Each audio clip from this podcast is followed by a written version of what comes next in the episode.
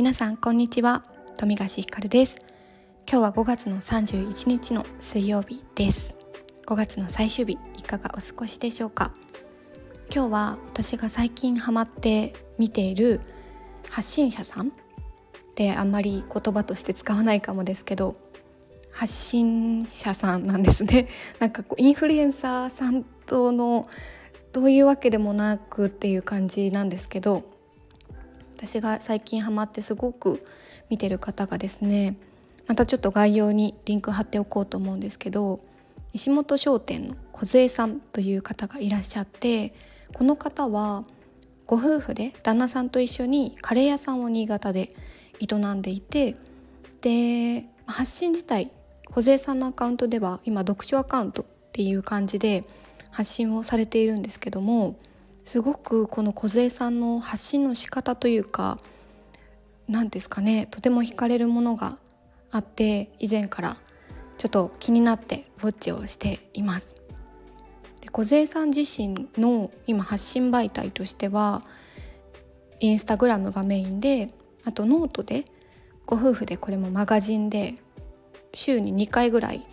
あのノートがこう送られてきてというかノートを投稿されているのとあとは音声配信のボイシーというのを最近再開されてボイシーを毎日かな配信されてますね。でなんだろうちょっとこれも自分のアウトプットというかこう喋るジャーナリングみたいな形で今日話すのでまとまっていないんですけど惹かれる理由が何個かある中で一個一個ちょっと話してみるとまずですねあのビジネス集がしない？みたいなところかなと思っていてで結構その発信する目的としてその先に何か商品があったりとかフォロワーさんを集める目的の最終着地があるためにインスタ使ってる人って多くいらっしゃるかなと思うんですけど梢さんの場合は今多分ねもうすぐ3万人近くインスタのフォロワーさんがいる一方で配信されている読書とかこ本に関するビジネスっていうのは全くされてなくて本当にカレー屋さんだけ？カレー屋さんの、まあ、看板看板娘ではないな。なんか看板なんて言ったらいいんだろう。そのカレー屋さんに集客するためにきっと小杉さんは発信を始められてこうやってフォロワーさんを集められてきているんだろうなと思うんですけど、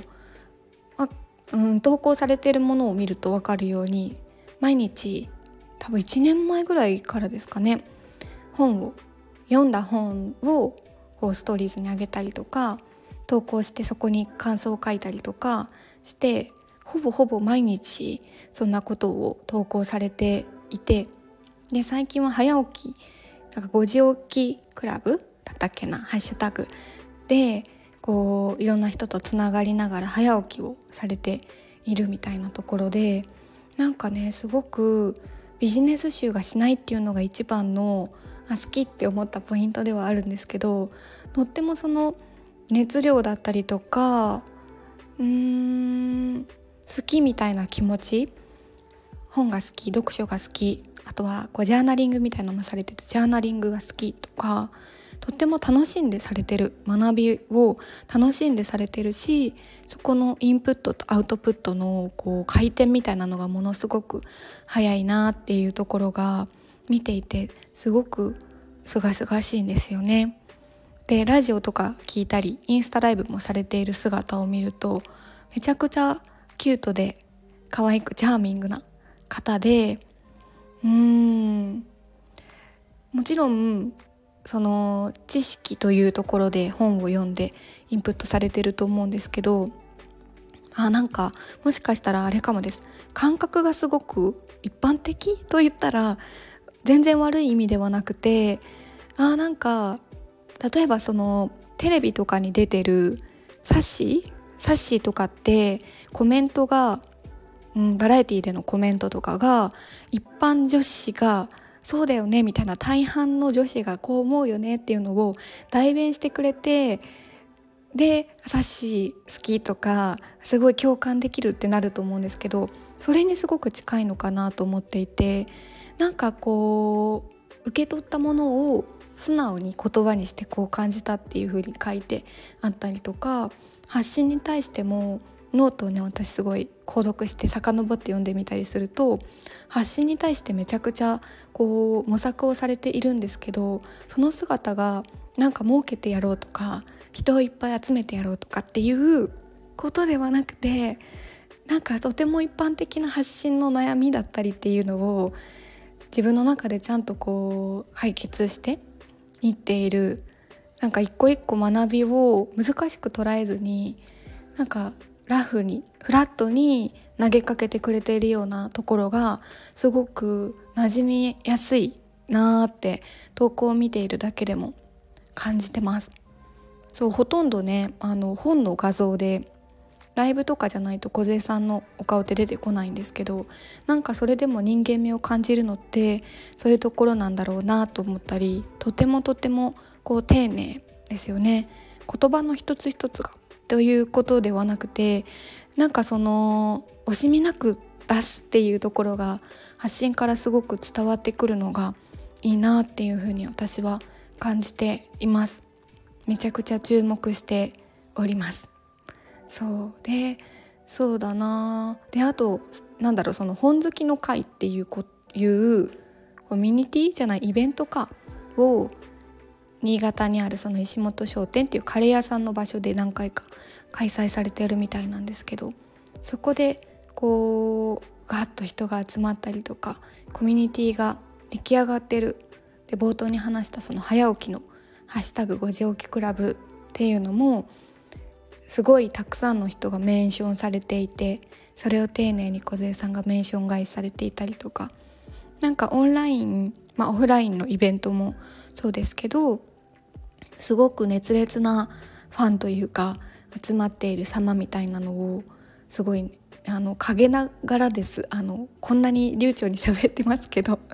非常に陰ながら見ているわけですがとってもとっても学ぶところが多いなと私は思っていて今すごく注目している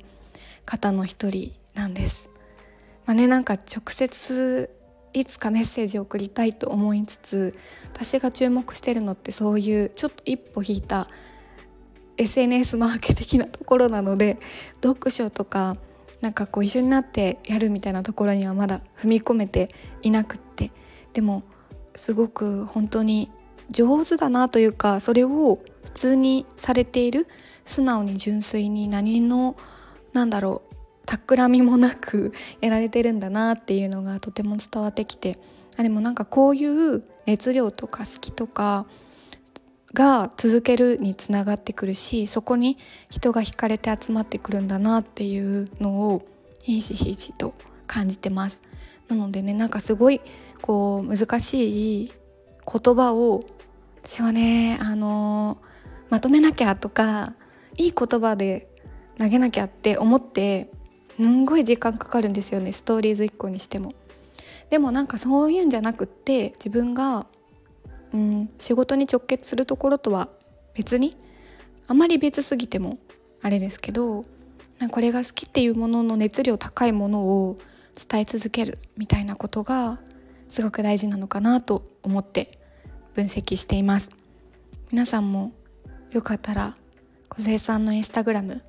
見てみてくださいノートもボイシーもおすすめです。リンク概要に貼っておきます。という感じで今日は以上になります。明日から6月ですね。私は結末月初って3つも以上にこの変わり目にどんなことを感じているかなってこう自分の心に耳を傾けてみるんですけど今月というか今日は割と軽やかに。本当にね1週間前まで超ざわざわしてたんですけどなんか軽やかにこうなんだろうなじわじわ来てる。私の2023年ってもしかしたら6月から始まるのかもしれないみたいなぐらいのうーんやる気というほどの熱いものというよりかはじわじわこのままやっていけば大丈夫だなというか全然大丈夫な状態ではないんですけど本当に。本当に大丈夫な状 態ではないんですけどやることを定めてこれやってこって決めおおめっちゃ めっちゃ今ちょっと喉使いました。そうやること定めているからこそのうーん自信？自信まではないけどなんかそういうちょっと軽やかさだったりとかじわじわ光が差してるなっていう感覚なのかなと思います。皆さんはどんな月の変わり目を迎えていますか？